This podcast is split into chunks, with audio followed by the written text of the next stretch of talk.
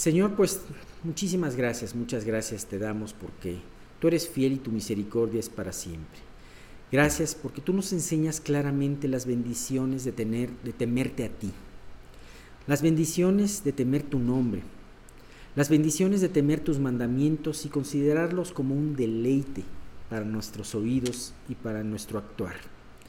Señor, pues ahora te queremos pedir que tú seas con el Santo, con tu Santo Espíritu el que guíes esta reunión. Y que tanto nos, nos permitas aprender acerca, Señor, de esta última parte del Salmo, como también Dios estas lecciones tan importantes de la santidad. Te queremos pedir que ante todo, Señor, podamos poner nuestros oídos, abrir nuestros oídos, tener nuestra atención lista para ti.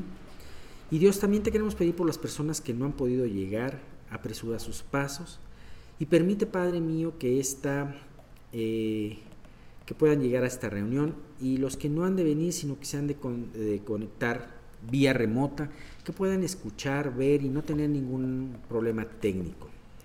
Bendice esto y todo te lo pedimos en el nombre de tu Hijo Jesús. Amén. Hoy vamos a ver la última parte, que son cuatro versículos, si Dios así nos lo permite. Y bueno, pues vamos a llegar a una parte que no sé si sea en realidad del corazón de esta de, este salmo, pero cuando menos para mí es el versículo que más me gusta. Desde hace mucho tiempo conozco este versículo y ha sido verdaderamente un aliento para mi vida.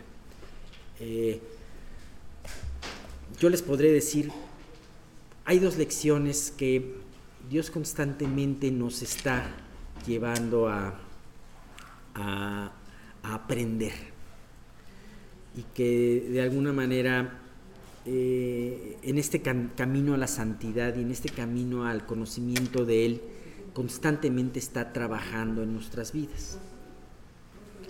Una de ellas es la confianza a Dios. Y es muy fácil decir que uno confía en Dios cuando le va a uno bien. Pero cuando las cosas son adversas a, nosotros, entonces es cuando realmente se, prueba nuestra confianza en Dios. Ahora, y hay otra cosa también muy importante, nuestra mayordomía con respecto a lo que Él nos eh, eh, confía. ¿Sabe alguien qué es la mayordomía? ¿Qué es un mayordomo? Es un administrador. Ahora se le conoce, hasta estudias una, una carrera que se llama Administración de Empresas, ¿no? Y es más, a mí me llama mucho la atención porque los que no estudiamos administradores de empresas, tenemos finalmente que empaparnos en la administración de una empresa. Entonces, este, eh, así que es, que es para todos. Ahora, ¿cuánto más importante es ser un administrador de las empresas de Dios o de los bienes que Dios te ha dejado? Y bien, pues vamos a leer estos versículos del 7 al 9 y posteriormente leemos el décimo y último. Y este es el versículo al que me refería escúchenlo muy bien, no tendrá temor de malas noticias. Su corazón está firme, confiado en Jehová. Asegurado está su corazón, no temerá hasta que vea en sus enemigos su deseo. Reparte, da a los pobres, su justicia permanece para siempre.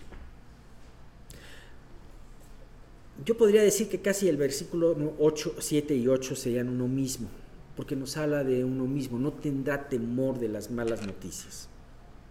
¿Sabes? Encontramos esta preciosa oración, no tendrá temor de las malas noticias. Yo me acuerdo que hace 5 o 6 años que a mi mamá le dio un ataque de eh, un derrame cerebral y que iban no saben cómo me, afiancé a este versículo, no tendrás temor de las malas noticias. Y realmente es algo que, que Dios me sacó adelante al tener este versículo en mi mente. Aquí se nos habla de un hombre completamente confiado en Dios. Un hombre que vive sin temor de las noticias que van a venir. Y muchas veces en nuestra vida nos podemos angustiar de que estamos bien y estamos en paz, pero quién sabe mañana cómo estemos. Y aunque no hemos recibido una mala noticia, estamos angustiados porque qué tal si mañana sí recibimos una mala noticia. Y muchas veces viene esa angustia a nuestro corazón. Pero no solamente, además, Dios te promete no solamente no tener temor de las noticias que van a venir y que no las conoces, sino de las noticias que ya recibes y que no son buenas que son malas. Y entonces también te promete Dios caminar sobre encima, encima, mejor dicho, de esas noticias. Dios, a pesar de que la noticia es mal, yo sigo confiando en ti. Me encanta esa parte de cuando nuestro Señor va a resucitar, va a atender a la hija de Jairo, el principal de la sinagoga. Había habido una, pues eso era un asunto de, apurarse, y había habido un, obstáculo, no obstáculo, sino más bien se entretuvo el Señor con la mujer que tenía el flujo.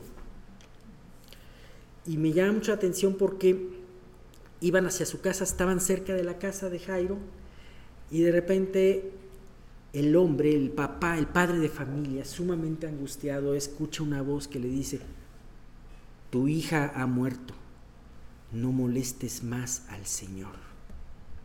¿Y cuántas veces nosotros podemos ver una situación así en nuestra vida? Esto no tiene remedio. ¿Para qué horas? ¿No? ¿Y qué fue lo que inmediatamente el Señor contestó? Tú solamente confía. Tranquilo. Confía solamente. Y entonces a esto se refiere, no tengas temor de las malas noticias a pesar de que ya las escuchaste. Tú sigue confiando porque la voluntad de Dios se va a terminar cumpliendo. Realmente, eh, este es un versículo hermoso y es porque no tendrás temor por las malas noticias. ¿Por qué? Porque tú estás muy optimista o porque tú te repites forzosamente esto. No sino porque el temor de Dios te ha dado una base de confianza en donde tu corazón está en las manos de Dios y entonces va a estar en un lugar firme y estable. Podemos ver varios eh, en las escrituras muchos ejemplos de hombres y mujeres que tuvieron esa, esa falta de temor. Ahora sí vamos a hablar de una falta de temor, pero falta de temor a las malas noticias o a los grandes retos.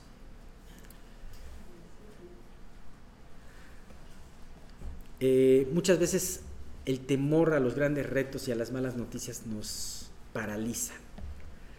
Conocí eh, el testimonio, bueno, el, ejemplo de un, músico eh, que tocaba viola y que lo aceptaron en una gran orquesta aquí en México, pero el hombre tenía tanto temor de fracasar que a la hora de, eh, de su primer concierto renunció. Y entonces esto lo llevó a que lo vetaran de las orquestas aquí en México. y entonces es impresionante porque todo temor te paraliza, el temor en el hombre, el temor en las malas noticias. Por eso Dios te dice, ten temor de Dios, para que no tengas temor de todo lo demás. ¿no? Abraham, ya grande y con poca gente, ante la noticia de que su sobrino Lot había sido secuestrado por cinco reyes poderosos, cinco reyes que habían vencido a cuatro reyes, él tomó entre sus amigos, sus vecinos, un pequeño, armó un pequeño ejército y no tuvo temor de ese, y, no, no, tuvo temor de ese reto y fue, enfrentó a estos reyes y liberó a, este, a su sobrino. Moisés es otro buen ejemplo, no tuvo temor de regresar de Egipto, a pesar de que lo, estaban este, lo, habían estado buscando, y enfrentar la ira de Faraón.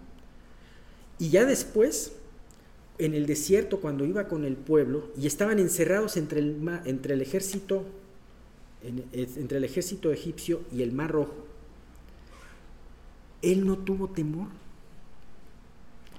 A, a diferencia de todos los del pueblo de Israel. Y entonces, gracias a que él por ese temor a Dios, no tuvo temor del hombre, pudo alentar a los demás a confiar en Dios. Fíjate qué hermoso. Cuando tú tienes tu temor en Dios y confías en Dios, entonces alientas a los demás a confiar. Y esa es una razón muy importante. Raab, la de Jericó, temió la, temió la ira de Dios y no temió la ira del rey de Jericó. Y entonces así pudo ella esconder a todos los, a los, a los eh, espías y el día de la destrucción de Jericó, en vez de ser un día de temor para ella, fue un día de liberación. David, fíjate, y aquí hace un contraste de alguien que tiene temor en Dios y alguien que tiene temor en los hombres, David y Saúl. David no, no tenía temor, David se afianzaba en Dios en los tiempos de persecución. Mientras tanto, su perseguidor Saúl eh, temía hasta el desmayo cuando estaba por enfrentar a los filisteos inclusive fue capaz de ir en contra de sus propios eh, principios y consultar a una divina. Ustedes se acordarán cuando Samuel le dijo a través de esa aparición, le dijo, ¿y tú mañana vas a estar conmigo? Saúl dejó de tener fuerza en sus piernas, se desmayaba el hombre. Podemos hablar de muchos otros ejemplos en la Biblia, pero fíjense que escogí un ejemplo de algo más cercano a nosotros. Un ejemplo de un hombre que fue misionero y que aprendió a confiar en Dios a través de toda su vida. Vamos a hablar, aquí hablamos de la vida del misionero inglés Hudson Taylor, que todos ellos ustedes, que todos ustedes han escuchado de él, y cómo fue, era vista su vida a través de un ministro anglicano que lo conocía. Este ministro comentó, se los voy a leer textualmente de lo que comentó, ¿no? Dígame, ¿a quién de ustedes no les gustaría que hablaran esto de, de ustedes? ¿no? Dice, era él una lección objetiva de serenidad. Sacaba del banco del cielo cada centavo de sus ingresos diarios. Mi paz, el, refrán, mi paz os doy, o sea, lo que dijo Jesús, todo aquello que no agitara al Salvador ni perturbara su espíritu, tampoco le agitaría a él. La serenidad del Señor Jesús en relación a cualquier asunto y en el momento más crítico era su ideal y su posesión práctica. No conocía nada de prisas ni de apuros, de nervios trémulos ni agitación de espíritu. Conocía esa paz que sobrepuja todo entendimiento y sabía que no podía existir sin ella. Y Hudson Taylor no tenía pocos problemas, recibía cartas describiéndole tragedias de la gente que él había eh, enviado a China, presiones de dinero, presiones políticas, presiones entre los hermanos del ministerio. Sin embargo, era un hombre que había hecho realidad ese regalo que Jesús dijo, mi paz os dejo, mi paz os, la paz os dejo, mi paz os doy. Verdaderamente a mí me gustaría que dijeran eso de mí algún día. Dice, podemos concluir en una frase muy corta, aquel que teme a Dios no tendrá temor de las malas noticias. Bien, como vemos y seguimos viendo en estos versículos, dice, su corazón está firme, confiado en Jehová. Asegurado está su corazón, no temerá hasta que vea en sus enemigos su deseo. El hombre que teme a Dios va a tener un ancla firme en el corazón. Va a tener la certeza de que, pise de que pisa un lugar estable a pesar de que a su alrededor el mar se encuentre embravecido. Y además, dice aquí, hasta que vea en sus enemigos su deseo. No quiere decir que sea un hombre vengativo, sino que va a ver cumplida la obra de Dios ante toda injusticia y ante toda situación que le era contraria. Dice, podrá ver con sus propios ojos la victoria de Dios sobre sus enemigos, sobre sus dificultades. Y aún sabemos y tenemos esa promesa de que podrá presenciar al final una creación redimida y un mundo gobernado por su Rey y por su Salvador, Jesús. Es impresionante, pero no solamente no tendrá temor ¿Por qué no tiene temor de las malas noticias? Porque su corazón está anclado en Dios. Y Dios lo llevará en esa tranquilidad a poder ver su deseo cumplido. ¿No es una eh, hermosa este, promesa? Dice el versículo 9, y el versículo 9 está asociado mucho con el versículo 10 también, que reparte, da a los pobres, su justicia permanece para siempre. Y es lo que les decía, primero íbamos a hablar del tema de la confianza en Dios y ahora vamos a ver del tema de la mayordomía. Este hombre que teme a Dios y se deleita en sus mandamientos, ha sido también prosperado por Dios. Naturalmente, aunque también hemos, visto que Dios también tiene sus excepciones, el hecho de seguir los principios de Dios te lleva a prosperar. Y si Dios tuvo en su voluntad bendecirlo de una manera material, al haber hecho eh, un trabajo en su corazón y al temer en Dios, lejos de esta bendición eh, material que haya despertado su avaricia o su codicia, lo hace ser un buen mayordomo de los bienes confiados por su Creador. Entonces, esto es algo muy importante. ¿Cómo actuamos nosotros cuando tenemos una bendición de Dios? Cuando somos bendecidos con más. Y estoy hablando específicamente materialmente. ¿Lo ves como un dinero de tu posición? ¿De tu posesión? ¿O lo ves como algo en donde Dios te, te lo está confiando? Eso es algo muy importante porque y es un punto en donde constantemente Dios está trabajando con nosotros. Hemos visto ese versículo que no es tanto, o sea, digo, parafraseándolo, no es, no es malo el dinero. Lo malo es el amor al dinero. Y tan malo es que dice que es el principio de todo mal. Y puedes tener ese problema a pesar de que tengas poco dinero. puedes, a pesar de tener poco dinero, puedes ser un amante del dinero. ¿Y sabes qué? Creo que es muy importante en este sentido cambiar y ver, y ver esto con los ojos de Dios. Lo que Dios te da, todo lo que Dios te da, y aún esas posesiones materiales es para que tú las uses a favor de su reino. Para que tú, o sea, lo primero que debemos hacer es, Dios, ¿en qué quieres que utilice yo estos bienes? Guíame. Claro, desde luego Dios va a satisfacer tus necesidades materiales porque Él es fiel para hacer eso. El pan nuestro de cada día danos hoy. Pero también Dios quiere que tú y, tus, y todo lo que tengas pueda ser para el reino de Dios. Trabajo para el reino de Dios. A mí me llama mucho la atención. ¿Quién te puede decir que tenía muchísimo dinero? David, el rey David, tenía muchísimo dinero. Sin embargo, ve lo que dice en uno de sus discursos finales, cuando él está hablando de sus planes para el templo. Dice, 1 Corintios 29.3, dice, además de esto, por cuanto tengo mi afecto en la casa de mi Dios, yo guardo en mi tesoro particular oro y plata, que además de todas las cosas que he preparado para la casa del santuario, he dado para la casa de mi Dios. Ah, perdón, dije qué? Ah, Primera de Crónicas, gracias Miguel. Primera de Crónicas 29.3. Entonces, fíjate, tengo mi afecto no en mi dinero, no en mi tesoro particular, tengo mi afecto en la casa de Dios. Y eso hacía la gran referencia, ¿dónde tienes tu afecto? Dios le había podido dar mucho porque él seguía teniendo su afecto en las cosas de Dios. Primera de Corintios 29.6. Esto, esta actitud de David animó al pueblo que lo estaba escuchando a, tener un corazón adecuado respecto a las cosas. Dice, eh, el versículo 6 dice, entonces los jefes de familia, mandé, de Primera de Crónicas 29, eh, versículo 6.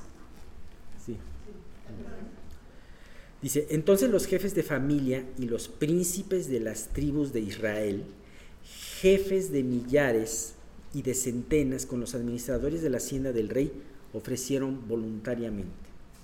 Yo me puedo imaginar que todos ellos al haber tenido un tiempo de bonanza tenían sus riquezas y tenían también sus tesoros personales.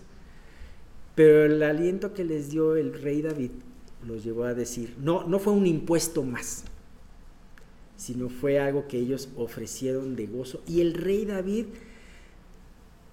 al ver esa respuesta, tuvo tanto gozo que empezó a hacer una oración de alabanza. Y esta oración aparece en 1 Crónicas 29, los versículos 14 y 16. Sí, dije crónicas. Ponga atención, por favor. No, no ya saben, aunque diga Corintios, ya saben que es crónicas. Espero que ahorita no los mande, sea Corintios y no los mande a crónicas. Porque, fíjate, la actitud que tuvo el rey David de ver las riquezas como las veía Dios. Dice, porque ¿quién soy yo y quién es mi pueblo para que pudiésemos ofrecer voluntariamente cosas semejantes? Pues todo es tuyo y de lo recibido de tu mano te damos. En el versículo 16 dice, oh Jehová, Dios nuestro, toda esta abundancia que hemos preparado para edificar la casa a tu santo nombre, de tu mano es y todo es tuyo. Mira, ¿no te ha pasado que a veces ves un gran atleta eh, correr y ganar? ¿O ves una gran causa tener recursos para poder hacer su trabajo? Y claro, el atleta trae el nombre con grandes letras de su patrocinador. Ajá. Sabes que muchas veces nosotros queremos hacer eso con lo que le damos a Dios. Y a veces queremos tener malos motivos de que, ah, entonces si nosotros tenemos un corazón dadivoso para las cosas de Dios, Dios nos va a prosperar. Eso no. O sea, no Dios no quiere que lo veas así, sino más bien quiere que lo veas como un privilegio de poder participar en este, en este ministerio. Otra cosa es que dijimos, no hombre, ya di mi cofrecito de oro para el templo. Entonces yo espero que afuera del templo se pongan en una placa todos los nombres de las personas que colaboraron. No, tampoco. David hace una oración muy certeza, dice, ¿quién soy yo? Inclusive quién soy yo para poder participar en esa obra. ¿Y quién es mi pueblo? No somos nadie. Porque es como agarrar de tu mano y darte de lo recibido de tu mano, lo damos porque todo pertenece a Él. Y bien, pues, este es un punto muy importante. ¿Cómo confiamos en Dios? Y en ese temor y en esa confianza en Dios, ¿cómo vemos lo que Dios nos da? ¿Y para qué lo vemos? Bien, eh, quisiera terminar, pero vamos a terminar aquí, porque creo que este, vamos a continuar ahora el 3 de septiembre pero este, porque si no, este, se nos va a ir un, poquito más. Pero creo que es muy importante pensar en estas dos cosas y, saber que Dios está... Eh, no, quiere decir que todo, tú lo hayas alcanzado hasta allá, yo sé que todos tenemos que estar aprendiendo en cuanto a la confianza de Dios y en cuanto a la mayordomía, que fíjense que también dicho sea de paso, van muy juntas. Eh, y y creo que es muy importante el saber que a lo mejor no has alcanzado el confiar completamente o el estar eh, de alguna manera consciente de lo que te da Dios es para el uso de su reino. Pero creo que es muy importante que te encuentres aprendiendo en estas situaciones. Que aunque no lo hayas alcanzado a, a ver y descubrir plenamente, pero que estés que esté Dios trabajando en tu vida y que cada vez vayas tomando pasos de fe en, todo esto.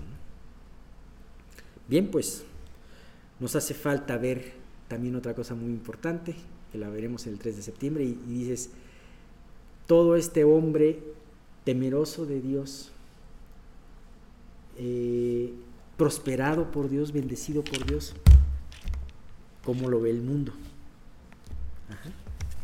Y bien, pues terminamos aquí. Pues bueno, recordando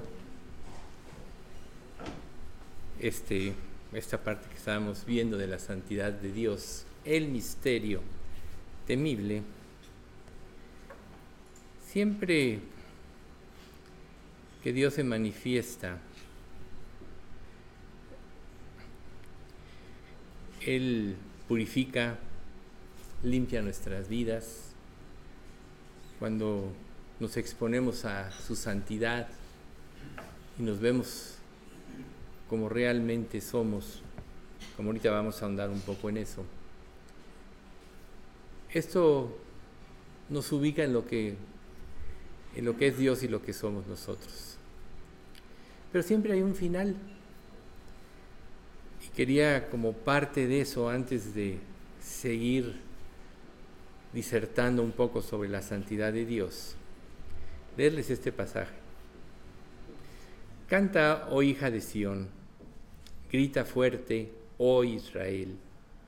Alégrate y gózate con todo tu corazón, oh hija de Jerusalén. Pues el Señor quitará tu mano de juicio y dispersará a los ejércitos de tus enemigos. El Señor mismo, el Rey de Israel, vivirá en medio de ti.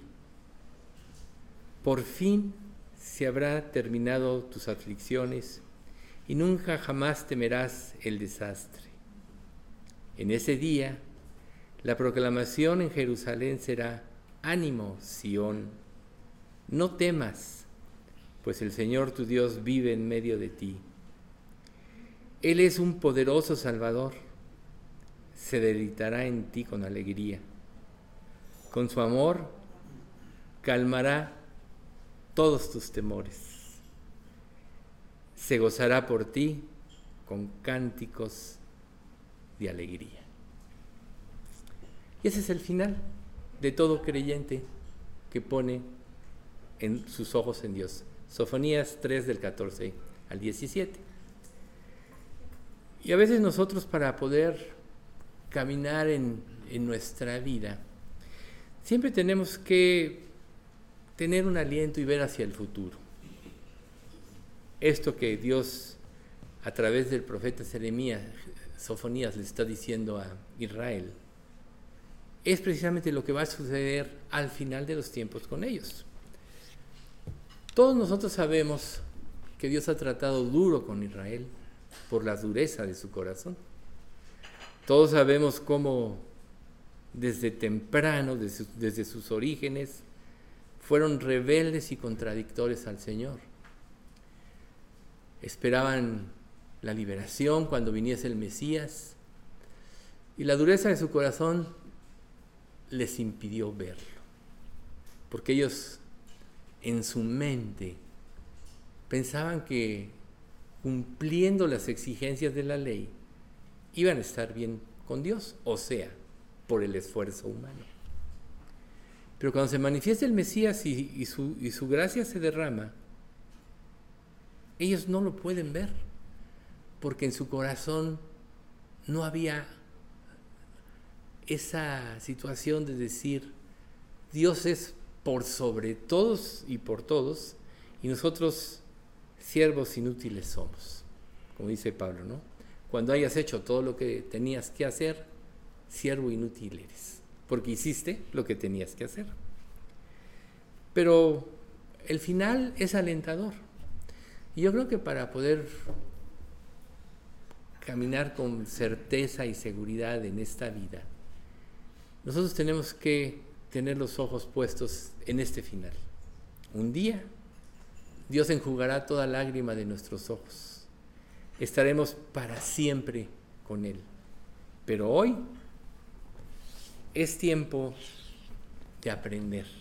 Es tiempo de cambiar. Es tiempo de anhelar la vida que Dios nos da. Y todo lo que Dios nos ofrece y nos da va de acuerdo con su santidad. Por eso es que estamos profundizando tanto en este estudio respecto de la santidad de Dios. Porque aunque nunca nadie va a poder comprender la grandeza de ello, cuando menos nosotros sí podemos tomar nuestro lugar en relación con Dios. A veces cuando nosotros Dios nos revela algo y hacemos lo que, lo que queremos, actuamos conforme a nuestro criterio, nunca nos imaginamos, o cuando menos deberíamos hacerlo, estamos rebelándonos contra Dios. Porque si Dios es santo y todo, todo lo que de Él emana es pureza y verdad, entonces, ¿cómo nos atrevemos a hacer caso omiso de lo revelado y seguir nuestros propios caminos? Eso representa un corazón endurecido. Pero la santidad de Dios, como seres humanos, la podemos definir, reitero, como humanos, en sus atributos. Pero Dios es más que sus atributos, Dios es todos sus atributos. ¿sí? Entonces, esta palabra de santidad es un sinónimo de su deidad, de su grandeza, de su poder. Y recuerden ustedes que Dios es santo y es el único que puede santificar. Todo lo que Dios toca es santo. Imagínense ustedes cuando el ser humano en su ignorancia trata de formar o hacer ídolos en su vida o sustitutos de Dios, pues cae en uno de los pecados más grandes. El final de la epístola de Primera de Juan, capítulo 5, dice, hijitos míos, guardaos de los ídolos. Recuerden ustedes que esta epístola de Juan hemos mencionado que esta carta de, con estos cinco capítulos afirma la salvación del creyente. Por eso es tan importante esta carta. Pero, pero el apóstol Juan al último dice, guardaos de los ídolos. ¿Y cómo podemos nosotros detectar todos esos ídolos y muchos de ellos hemos vivido con ellos toda la vida? Muchas veces estamos acostumbrados, tan acostumbrados a ellos que ni siquiera discernimos que hay algo así. Por eso es tan importante exponernos ante la santidad de Dios, para ubicarnos en lo que nosotros realmente somos. Por tanto, como habíamos visto, que la palabra santo se refiere a la trascendencia de Dios. Dios trasciende por sobre todas las cosas. Nada de lo creado puede ser igual al Creador. Él está por encima del mundo, por encima del universo y más allá. Recuerden cuando Pablo dijo, conozco un hombre sin el cuerpo, no lo sé, o fuera del cuerpo, no lo sé, Dios lo sabe, que fue arrebatado al tercer cielo, al paraíso de Dios, donde le fueron reveladas cosas inefables que no le está permitido al hombre expresar. De ese hombre me gozaré. O sea, Pablo es de los pocos que ha tenido la gran oportunidad de ir a la presencia misma de Dios. Y Dios tenía un gran plan y Pablo respondió. Dio su vida por ello. A veces nosotros somos muy ingratos porque Dios en su amor nos da todas las cosas pero nosotros en nuestro pensamiento, Dios no nos da lo que nosotros anhelamos. Y se nos olvida que lo que nosotros queremos o anhelamos, generalmente no es lo correcto para nosotros. Porque muchos de estos anhelos van cargados de orgullo, de vanidad, etcétera, excesos. Pero Dios, que es misericordioso, se ocupa de ubicarnos a través de su palabra, por medio de su espíritu, sobre todo a sus hijos, para que nosotros nos ubiquemos, por ejemplo. Todos sabemos que cuando una persona se convierte, Dios lo santifica, o sea, Dios lo aparta para sí. Pero la santidad de un creyente no es algo que emane de él por él mismo, sino es algo que Dios le da desde el momento en que Él se convierte, Dios lo perdona, le da su Espíritu Santo y lo aparta para un uso especial. Entonces, no podemos concluir que solo Dios puede santificar. Solo lo que Él toca puede ser santificado. Solo lo que Él toca se puede consagrar. Imagínense ustedes, ¿no sería lógico pensar que si Dios realmente ya nos tocó a nosotros se nos hizo ver nuestro pecado a través de la convicción causada por el Espíritu Santo, no por una persona. Recuerden, el Espíritu es el que convence. Ninguno de nosotros como humano tiene la capacidad de convencer a otro. Nos convenció de justicia, de pecado y de juicio, nos, dio nos al arrepentimiento, nos dio la fe para creer, nos da la salvación. Y una vez que tenemos la salvación como hijos suyos, nos aparta para un uso especial. Mas vosotros sois linaje escogido, real sacerdocio, nación santa, pueblo adquirido por Dios, para que anunciéis las virtudes de aquel que os llamó de las tinieblas a su luz admirable. Eso es lo que significa consagración, vivir por eso. Profetas como Sofonías, el que vemos ahorita, casi todos los profetas sufrieron mucho, muchos tuvieron dudas, pero muchos pudieron, pudieron ver hacia adelante. Y uno de los parámetros, podríamos decir, que nos lleva a vivir como Dios quiere, es ver a Dios por sobre todas las cosas y es ver hacia adelante siempre. No ver las circunstancias del presente, porque Santiago, Santiago en su primer capítulo dice que nosotros debemos alegrarnos cuando seamos afligidos por diversas pruebas porque la prueba va a producir en nosotros todos los efectos que Dios quiere, ¿no? Paciencia, eh, esperanza, etc. Y dice, más tenga la paciencia su obra completa para que seáis perfectos y cabales en todo lo que Dios hace. Entonces las pruebas de la vida realmente nos están preparando para servirle, nos están depurando. A veces nosotros nos calificamos a nosotros mismos como espirituales, de acuerdo a nuestra propia medida. Y Pablo dice en una de sus cartas que tú no puedes juzgar a, los demás y ni aún a ti mismo te puedes juzgar, porque cuando tú te mides a ti mismo siempre vas a hacer en comparación con otros y tu juicio no es correcto. Lo que debemos de buscar, mencionado también hoy en la explicación del Salmo, es que si alguien te ha de alabar, es que te alabe el Señor.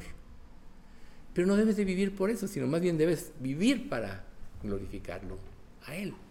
Entonces, de ahí es donde viene precisamente, donde nosotros tenemos que ubicarlos en la, en, la vida. Dios es el creador, Dios está más allá de lo que nosotros podemos concebir y nosotros somos criaturas suyas. Y tenemos que poner los pies en la tierra. Ya la vez pasada mencionamos un poco de esto. Ya estudiamos la parte de la zarza de Moisés, ¿no?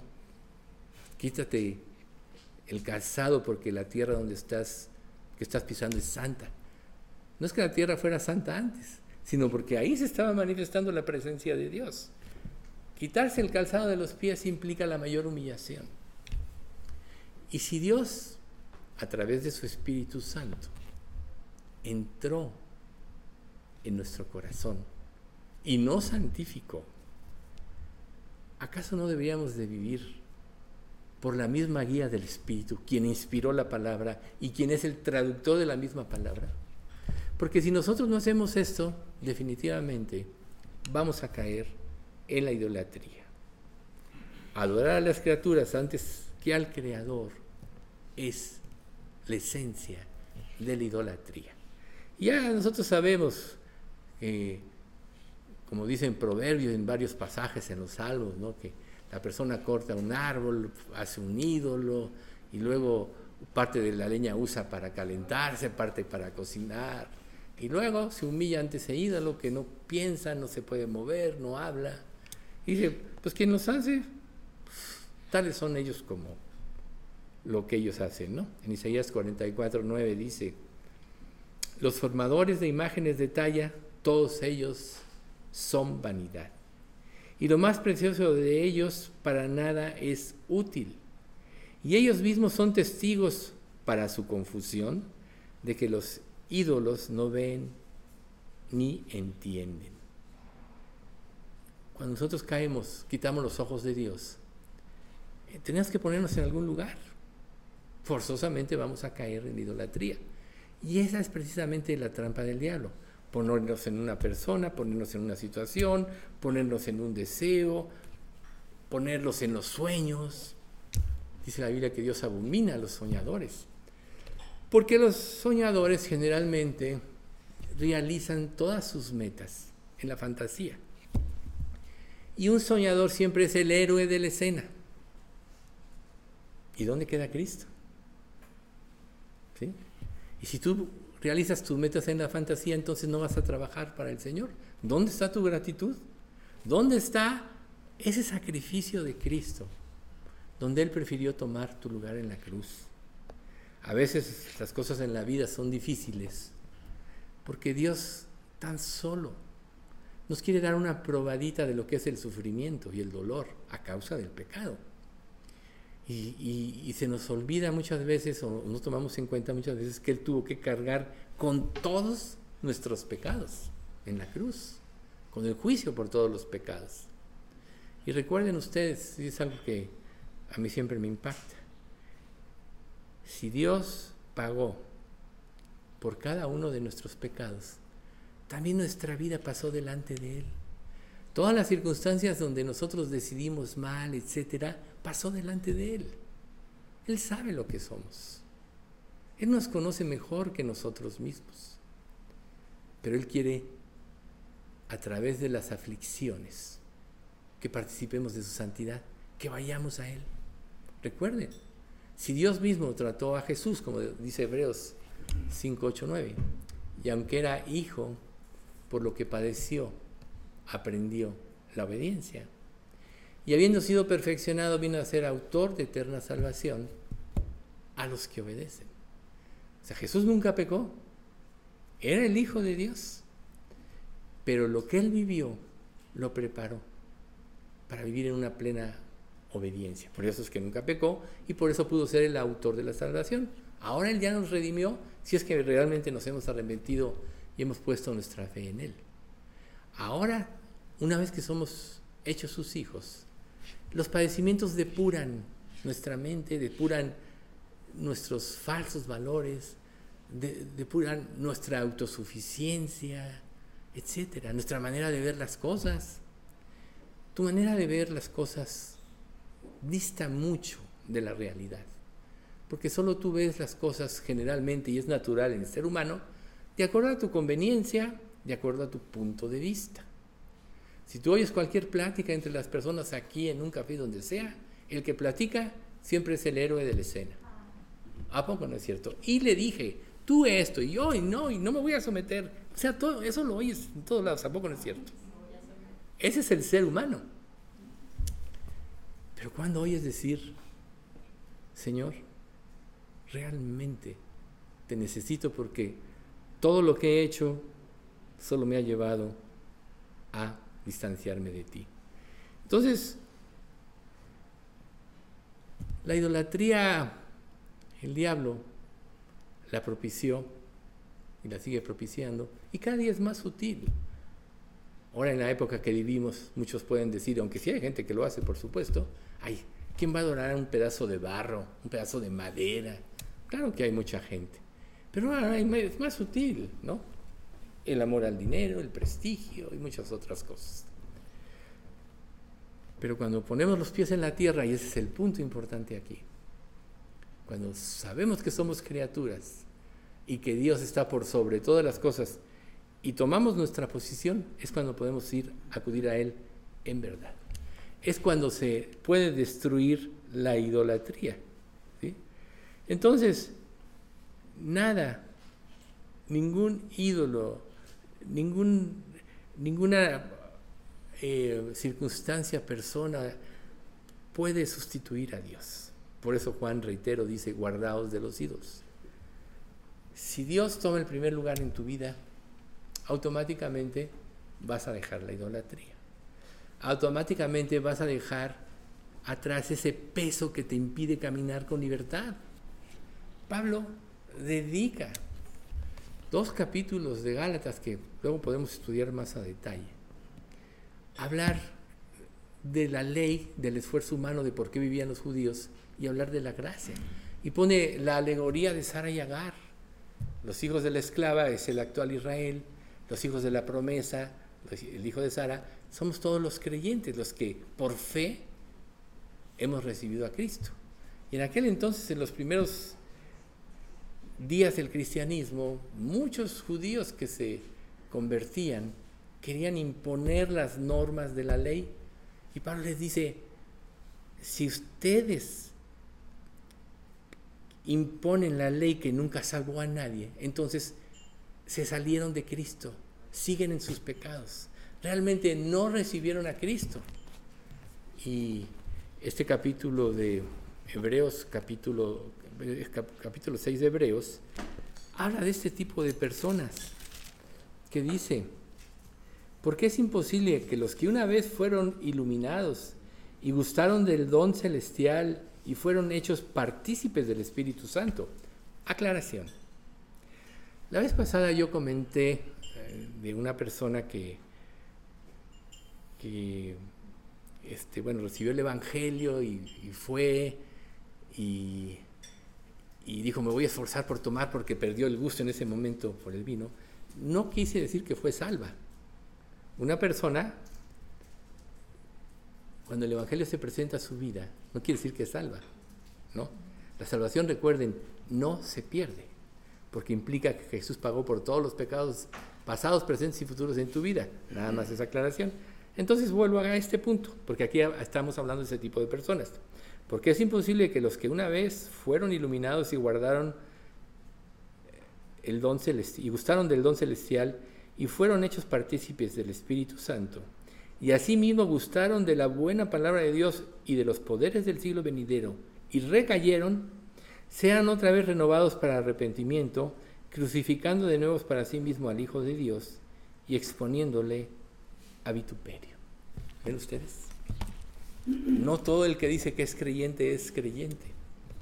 Muchos no quisieron dejar atrás sus ídolos, no quisieron humillarse en verdad Pensaron que era cosa ligera el ir a Dios.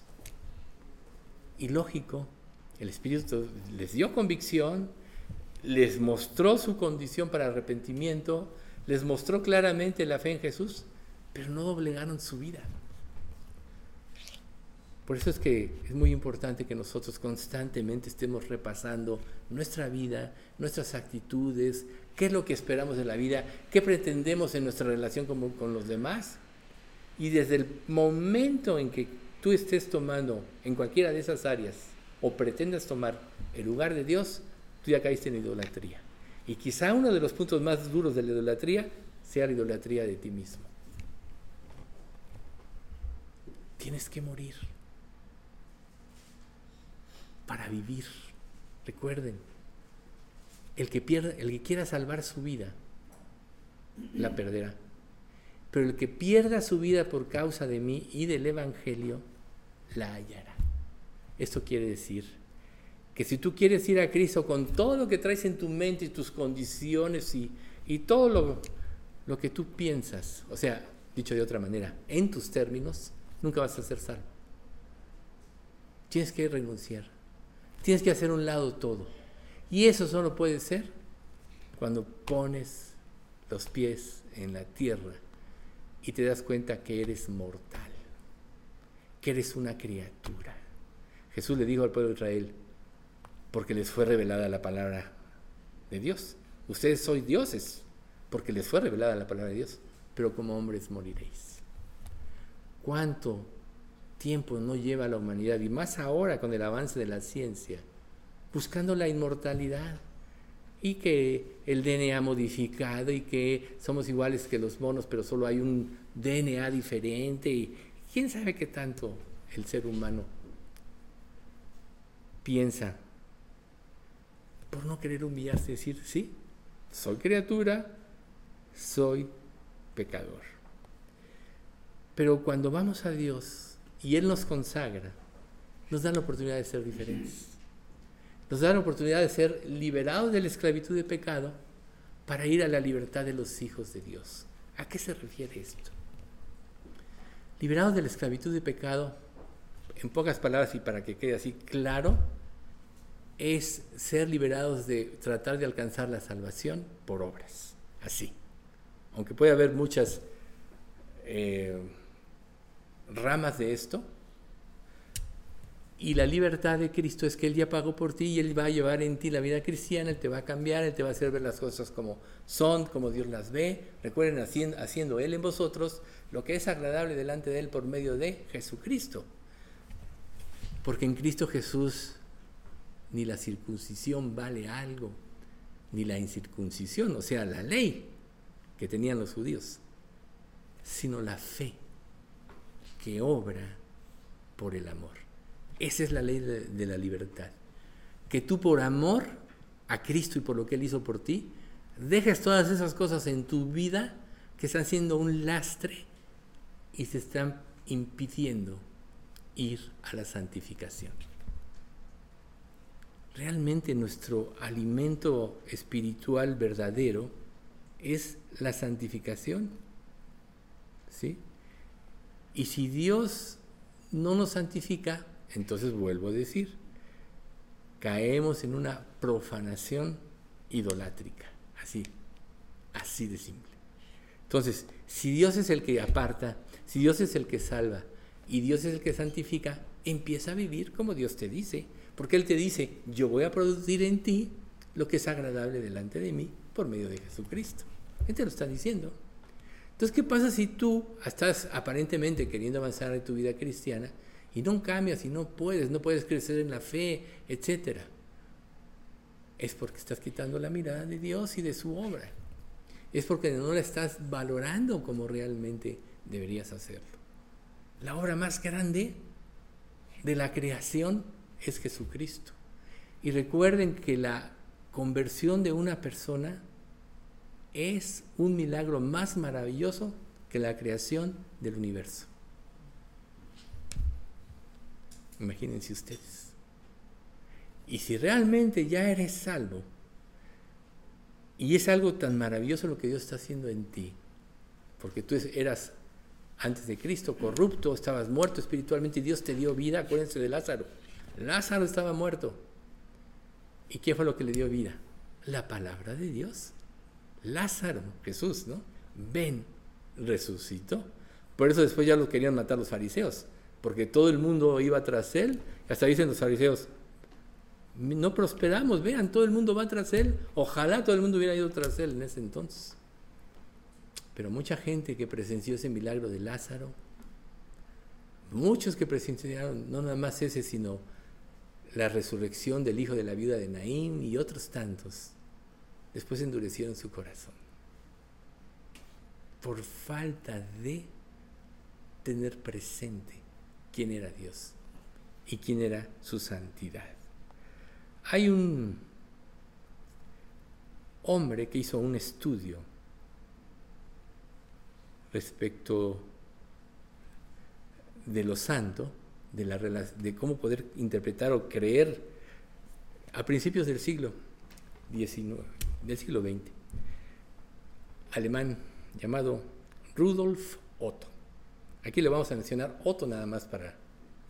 Entonces dice, él intentó en primera instancia estudiar lo santo en forma científica.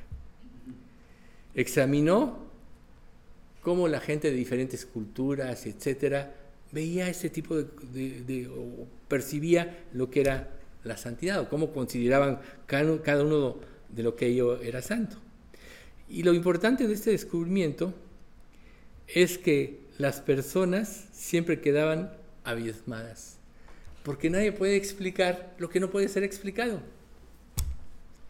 ¿Ustedes creen que si algo de lo que nosotros vivimos como creyentes pudiera ser explicado, ¿sería por fe la salvación?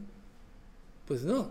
O sea, si tú ya conoces algo, entonces ya no hay fe, solo actúas por lo que conoces y sabes. Pero ¿por qué es por fe? Porque no lo puedes entender. Porque tienes que creerlo porque no lo podrías entender. Y si te convertiste por fe, lo que viene adelante y vas a profundizar en tu relación con Dios, va a ser que vas a percibir más infinita la grandeza de Dios. Por tanto, tienes que seguir viviendo por fe. Entonces, las explicaciones que este hombre, o sea, lo que él estudió y las conclusiones a las que llegó, es eso. no puede ser explicado porque está más alcance, más allá de los alcances del entendimiento humano, fuera de los límites de la razón. Entonces, él le llamó el misterio tremendo, así en sus ciclas en griego, ¿no? Mysterium tremendus. Y ese sentimiento invade a la mayoría de las personas. Cuando una persona, y por eso muchos no se quieren acercar a Dios, no entiende su gracia, le causa pavor presentarse delante de Dios. Yo les he comentado una de, una de las cosas que más me impresionó en mi vida una vez que estábamos testificando en una persona que dijo, honestamente, tengo ganas de salir corriendo de aquí. Porque al ser expuesto a la luz de la palabra empezó a sentir todo eso, ¿no? Y lo único que quería era salir corriendo. Tenía pavor. Eso pasa generalmente cuando se presenta el Evangelio, pero también pasa cuando nosotros vamos conociendo a Dios. Pero ese, eh, en un creyente cambia del pavor al temor reverente, que son dos cosas diferentes. Sin Cristo es pavor. Con Cristo es un temor reverente. ¿sí? Entonces, por eso es que todas las personas huyen de Dios. Por eso es que muchos hasta dicen, no, yo voy a estar más a gusto en el infierno. Y sí es cierto, créanlo. Aunque la gente no sabe lo que dice, muchos están decidiendo ir ahí. Imagínense ustedes que ya en el libro del Apocalipsis dice que todo el que acerque, acepte la marca de la bestia, ya no tiene jamás perdón. Está definiendo su eternidad en contra de Dios. Y esa marca va más allá de un número sino son precisamente las actitudes de autosuficiencia, de arrogancia, que se levantan en contra de Dios. La actuación del hombre por el hombre. Fuera Dios. Acuérdense de Babel, hagámonos una torre que llegue hasta el cielo. ¿Qué pensaban ellos? Para que tengamos un nombre sobre toda la tierra. ¿Qué pensaban, qué pensaban ellos realmente? Para ser como Dios. Esa fue la semilla que sembró Satanás. Y es la semilla que rige esta a la humanidad desde entonces. El hombre quiere ser como Dios. Por eso es tan importante poner los pies en la tierra, ¿ven ustedes? Entonces, si nos, o muchas veces nosotros tenemos sentimientos mezclados acerca de lo santo, ¿no? Y acerca de cómo podemos vivir nuestra vida. Pero a la vez que somos atraídos por ello, también muchas veces repudiamos porque nos da miedo. ¿Por qué? Ese es el pavor. Porque todavía no estás cediéndole todo a Dios. Tienes que dejarte llevar por Dios realmente. Eso te va a dar descanso en tu mente y en tu corazón. Pero si tú no te dejas llevar por Dios, entonces viene el temor, tiene, viene el pavor. ¿sí? Y este pavor significa que nadie puede estar dentro de lo santo. En las siglas en griego, iner sanctum. Nadie puede estar dentro de lo santo a menos que Dios lo lleve. Y para que Dios no lo lleve es pavoroso. Por eso la gente huye de Dios. Recuerden, así, no tanto como eso, pero dice, huye el impío sin que nadie lo persiga. Una persona huye de Dios porque no puede enfrentarse a Dios. Tan, es así que Dios dice, nadie ha visto jamás a Dios o nadie puede ver a Dios y vivir. Pero ¿quiénes vamos a ver a Dios? Los que Dios ha transformado, como dice el capítulo 3 de 1 de Juan. Le veremos y cuando, cuando vayamos a Él seremos como Él porque le veremos tal cual Él es. Ese día vamos a ver. Ese día que Dios nos transforme de esencia, seremos cada día, seremos nos gozaremos de Él. Entonces, ¿cuál es tu posición aquí? El hombre siempre ha tratado de imitar a Dios. Lo vemos en los grandes emperadores, ¿no?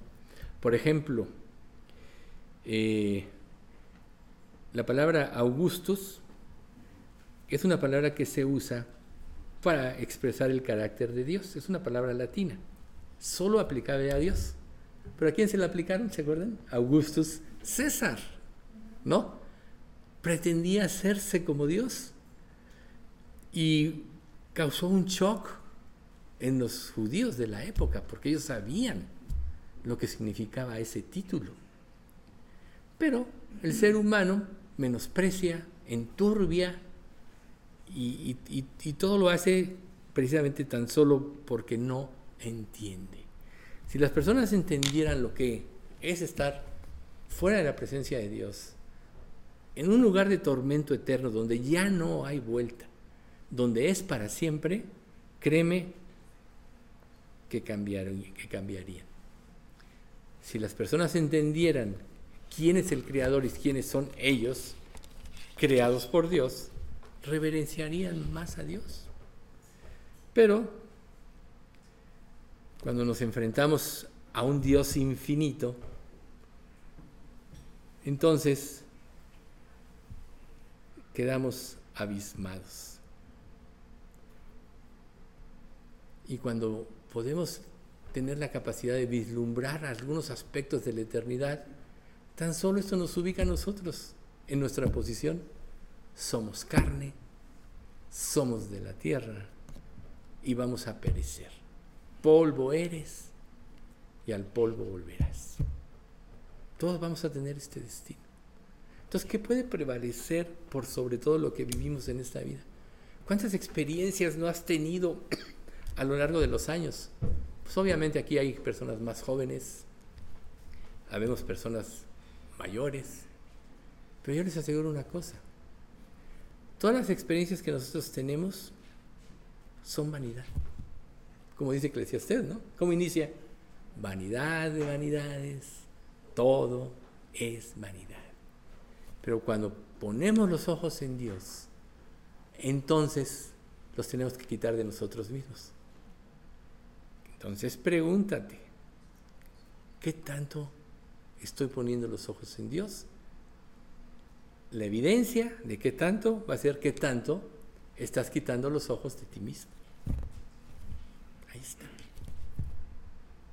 Entonces a veces las pruebas de la vida tienen como propósito que quitemos los ojos de nosotros mismos, que nos demos cuenta de lo que somos para que vayamos en verdad a Dios. Porque si no lo hacemos de esta manera, solo es religiosidad. Muchos de nosotros podemos vivir esa religiosidad. Y estamos bendiciendo nuestras acciones diciendo somos creyentes.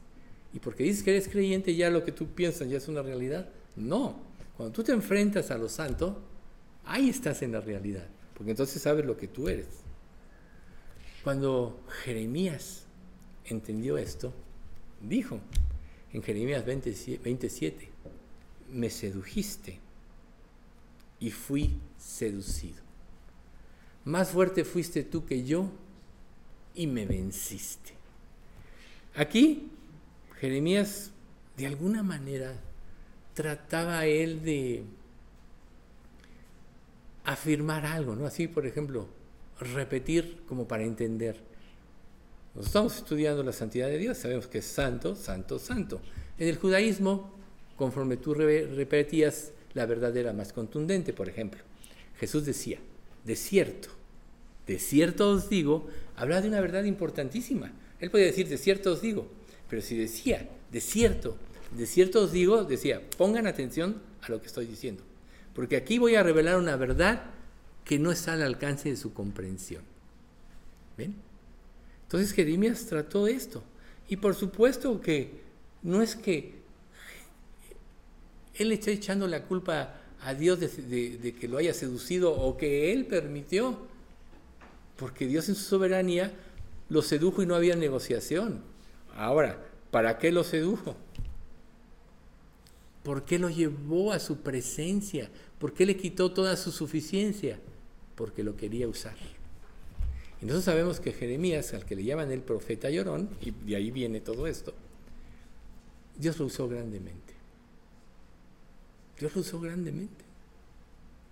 Entonces a veces las aflicciones, a veces le dices, Dios úsame, quiero servirte. Y empiezan a venir pruebas a tu vida de diferentes índoles?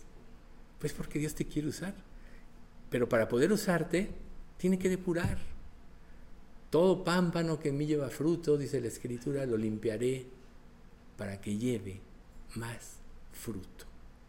¿Verdaderamente quieres servir a Dios? ¿Verdaderamente le estás dando la reverencia que Él, él merece tener? Pues la evidencia va a ser precisamente cuando tú te desligues de esta influencia diabólica.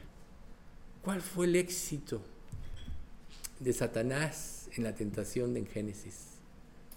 Si tú desobedeces la instrucción de Dios, seréis como dioses. Hoy en día, esta filosofía sigue vigente, matizada de diferentes maneras. Pero el hombre quiere ser igual a Dios, porque no se ubica. Ahora, el mundo que corra. El problema es cuando eso afecta a la iglesia, cuando afecta al cristianismo, cuando afecta a tu vida, cuando tú crees que tú vales algo, cuando no vales nada.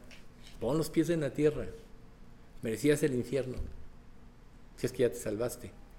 Merecías estar separado de Dios para siempre, en un, lugar de tormento, dice la, dice la Biblia, donde el gusano de ellos no muere y el fuego nunca se apaga.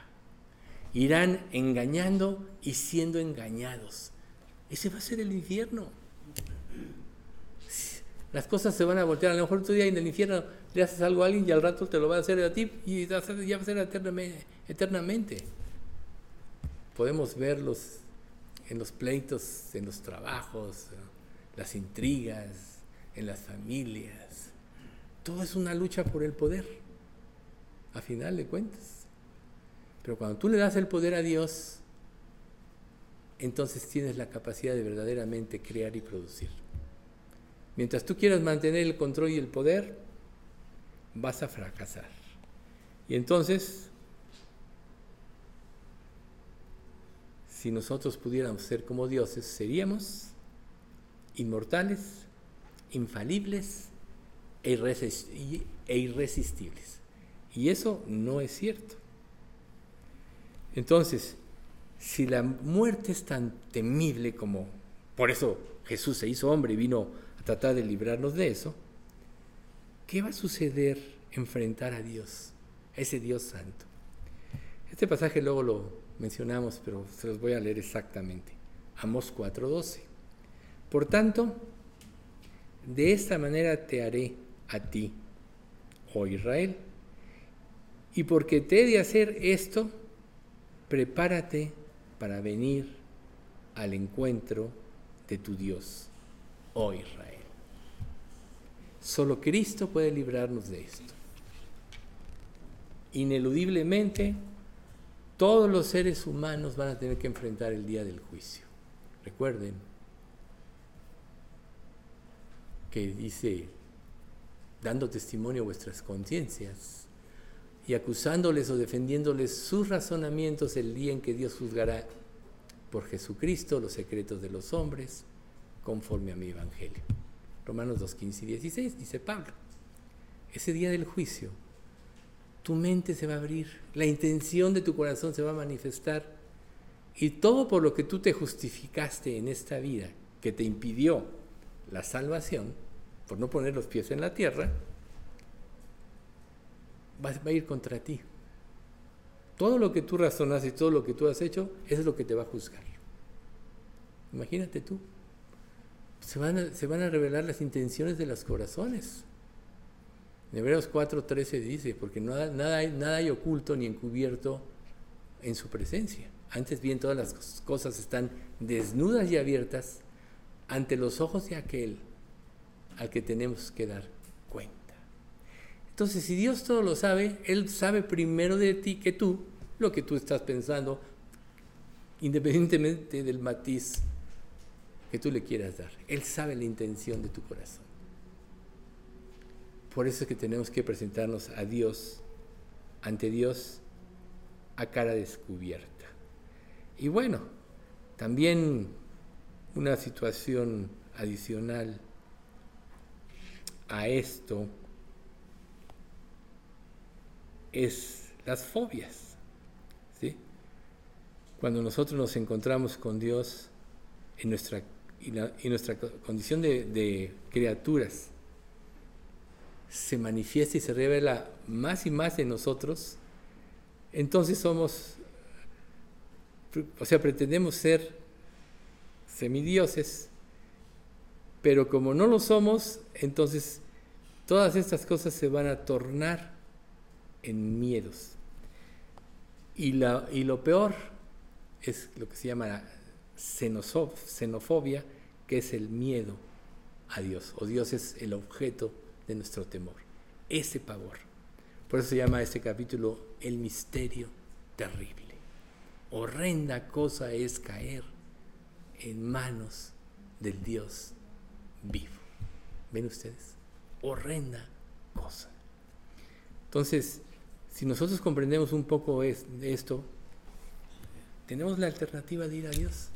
Tenemos la, alternativa de que Cristo ya fue juzgado en nuestro lugar. Pero ¿cómo vamos a lograr esa sinceridad? Porque una persona no puede ser honesta con Hay personas que, y sobre todo de, de la otra iglesia donde veníamos, oraban, lloraban, lloraban y no pasaban en sus vidas. Ay, pero ¿por qué no? ¿Y por qué yo oro tanto? ¿Y por qué esto? ¿Y por qué el otro? ¿No? Muchos padres ignorantes, diría yo, llevaban a sus hijitos chiquitos a orar. Y dije, no, ya oró, ya es salvo. Y el niño no era salvo y en lugar de ayudarlo solo lo perjudicaban. Muchos hijos de creyentes así fueron peores que los incrédulos en su conducta por este tipo de errores, por no ser enfrentados correctamente a su realidad y a lo que les espera. No hay manera de escapar. Tus pensamientos no te van a salvar, tus inclinaciones no te van a salvar. Si no te enfrentas a Dios, no te vas a salvar. Porque Dios, recuerden, es fuego consumidor. Y Dios es el máximo objeto de nuestro temor. Entonces, en lugar de ver un Dios amoroso, misericordioso, lo vamos a ver como un tirano. Muchos juzgan a Dios. ¿Y por qué esto? Yo no vengo a Dios porque ¿por qué permitiste los niños de, de Biafra? ¿Y por qué permites guerras? ¿Y por qué permites hambre acá? ¿Y por qué tanta injusticia? Y no se dan cuenta que todo lo que vive la humanidad es por haber desobedecido a Dios. Es la secuela de no haber seguido los lineamientos que Dios nos dio desde Adán y Eva. Entonces Dios quiere que recapacitemos. Dios quiere que verdaderamente vayamos a Él con un corazón contrito y humillado, como dice la Escritura, a Él Dios no despreciará. Al corazón contrito y humillado, Dios no despreciará. Pero ¿cómo llegar a tener este corazón cuando tú concientizas tu condición verdadera? Y es precisamente la razón de este estudio. Entonces, quédate con estas cuatro preguntas. ¿En qué manera es Dios un temible misterio para ti? ¿El misterioso Dios nos consuela o nos atemoriza? ¿Qué aprendemos acerca de nosotros mismos al comprender el misterio de la santidad de Dios? ¿Y cómo podría yo adorar verdaderamente a Dios y a su santidad hacia el futuro? Quédate con eso. Hoy dimos todos estos principios. Hoy acaba esta parte del misterio temible. Primero Dios, el próximo estudio ya pasaremos al próximo capítulo. Padre Santo, te queremos agradecer mucho por este estudio, Señor. Gracias porque, aunque para nosotros es incomprensible tu santidad porque es infinita, nos ha revelado algunos aspectos que pueden estar estorbando nuestro avance en nuestra relación contigo. Anhelamos, Padre, que realmente tú nos lleves a comprender todos los misterios que tú has revelado en tu palabra, que nos hagas cada día seres más espirituales, pero sobre todo, Padre, que confirme la salvación en cada uno de los que oímos este estudio, porque es la eternidad lo que prácticamente se está definiendo a través de presentarnos correctamente ante ti o incorrectamente. Señor, queremos exaltarte por sobre todas las cosas.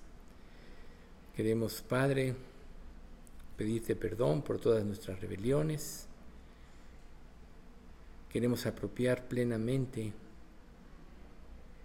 el sacrificio que Cristo tuvo en la cruz, tomando nuestro lugar en el juicio por nuestros pecados y nuestro destino eterno, del cual nos libró, si realmente creemos y ponemos nuestra fe en Él.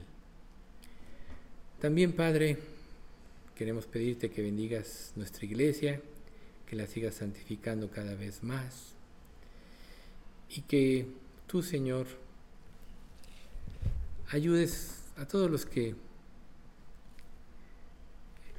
están o estamos pasando por pruebas, con el caso de Ernesto, que sí lo habíamos extrañado, también la prueba que está pasando Margarita con su hijo. Señor, te pedimos que tú suplas todo lo espiritual para que la familia venga a Cristo, pero también suple todo lo material, Padre, por la cantidad de gastos que se han generado motivo de esto. También te pedimos por Pati López, Padre, para que tú la sigas sanando y podamos, Señor, ver tu gloria en ello por Carmina, que lo operaron para que se siga restableciendo. Y Señor, pues por todos los demás te pedimos que nos mantengas en salud y sobre todo en confianza en ti en las pruebas que pasemos aún de salud. Te pedimos todo esto en nombre de Cristo Jesús. Amén.